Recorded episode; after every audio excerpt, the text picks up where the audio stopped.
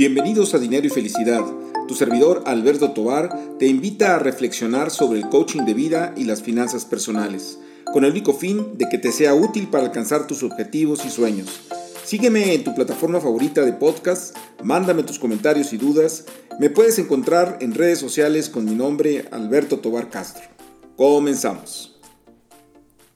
Hola, pues bien, nuevamente con ustedes en este podcast de dinero y felicidad después de unas vacaciones navideñas y también de una infección de COVID que bueno, gracias a Dios eh, salió bien, no fue muy intensa.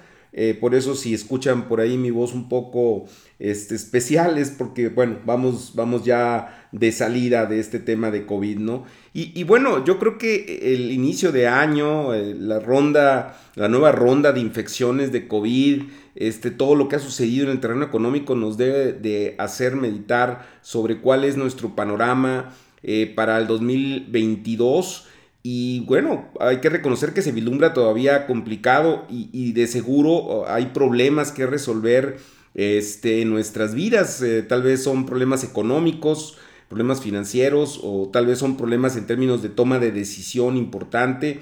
Y, bueno, eh, en esta ocasión eh, quiero entrar un poquito más en el tema del coaching y, y, darles una opción que por supuesto no es mágica porque se trata precisamente de reflexionar sobre, sobre este tipo de cosas como son los problemas, pero creo que puede ser un buen inicio, un buen arranque para poder este, pues, ir delineando cuáles podrían ser las soluciones de los problemas. E, esta metodología está en el marco de la programación neurolingüística y esta metodología se llama tabla de marcos. Eh, y son básicamente cuatro elementos que componen la tabla. El, primero es eh, el problema, es decir, hay que definir cuál es el problema. Eh, estamos hablando de hacer un buen diagnóstico de qué es lo que nos está sucediendo. Tal vez nosotros pensemos que es como muy evidente, ¿no? Si estamos hablando de, del área financiera, decir, bueno, pues mi problema es muy obvio, ¿no? Me falta dinero, ¿no?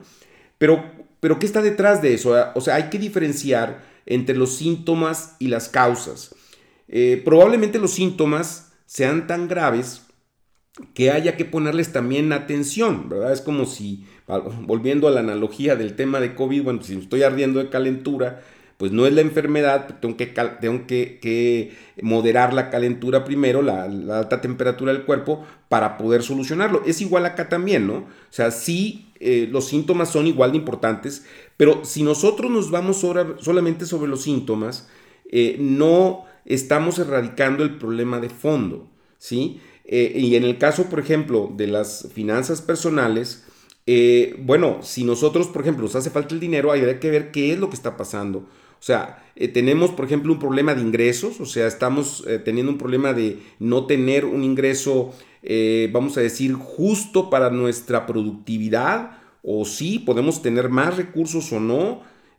o, por ejemplo, me endeudé de más, o sea, tengo un problema de endeudamiento, de exceso de endeudamiento, o probablemente tengo un problema de exceso de gastos, o es una combinación de cosas entre todo esto, ¿verdad? O fueron las circunstancias de la vida, ¿no? Porque ahora con todo este tema de COVID, bueno, pues igual hubo enfermedades que hicieron que se gastara más de lo debido, pero hay que definir muy bien cuál es el problema para precisamente eh, poder encauzar la solución y las acciones pues a, resolver esos síntomas y también las causas de fondo que lo están generando. Eh, otro elemento que nos da para reflexionar esta tabla de marcos es eh, en términos de aprendizaje, o sea, qué situaciones en el pasado eh, te pueden apoyar hoy para resolver este problema y buscar de alguna manera cómo lo resolvimos.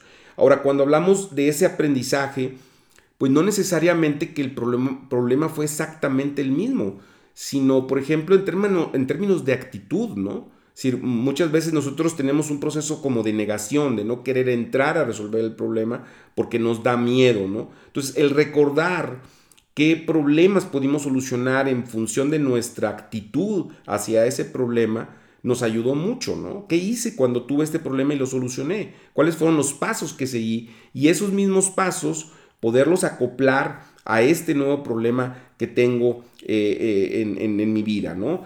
Eh, el otro punto que, también destaca en esta tabla de marcos es la parte creativa. Es decir, es salirnos un poco de la caja porque a veces estamos muy eh, influidos o muy afectados por lo que está pasando que no alcanzamos a pensar. Y entonces salirnos un poco de la caja y decir, bueno, ¿cómo creo yo que otras personas podrían solucionarlo? Y entonces, obviamente, me puedo ir a modelos específicos de personas como amigos, conocidos o personas que pueden estar vinculadas a lo mejor con libros, ahí es donde a lo mejor la parte de la literatura nos puede ayudar, en donde podemos inclusive entrar a las redes sociales eh, eh, para un poco investigar cómo poderlo solucionar, nada más con mucho cuidado de a quién están ustedes consultando, porque luego me he encontrado con cada barbaridad que hay que tener cuidado, pero bueno, yo creo que aquí es importante tener esos modelos. Ahora, en este tema creativo, pues reconocer también nuestra propia ignorancia para poder resolver y buscar ayuda, ¿sí? Ya sea profesional, asumiendo un costo, o también con personas que creamos que tienen la capacidad para resolver este tipo de problemas y que nos pueden aportar cosas, ¿no? A veces simplemente el, el, platicar el problema ya como que nos va cayendo un poquito el 20 de lo que está pasando y cómo podemos, podemos atacarlo, ¿no? Este, obviamente... Eh, como todo, cuando sucede una, una, situación complicada, pues habrá costos que asumir, pero muchas veces el no quererlos asumir a tiempo nos generan todavía pues mayor costo. Entonces hay veces que es preferible asumir un costo rápido este, con tal de no seguirlo acumulando. Entonces, sí, esta parte creativa creo que es muy interesante porque nos, da, nos abre el abanico de posibilidades. Y bueno, ya con esto, pues hacer la tarea de hacer una lluvia de ideas de soluciones, ¿no? O sea, cuáles podrían ser las soluciones, cuál es la viabilidad de todas estas soluciones para poder nosotros elegir en qué medida podemos ya ir avanzando en cada una de ellas. Eh, eh, y esto creo que nos puede aportar un arranque en términos de cómo podemos abordar los problemas que podamos encarar en este, en este eh, año 2022 eh, por supuesto, y esto siempre lo he comentado, yo creo que no hay que comerse, este, pues ahora sí que el pastel solo, ¿no?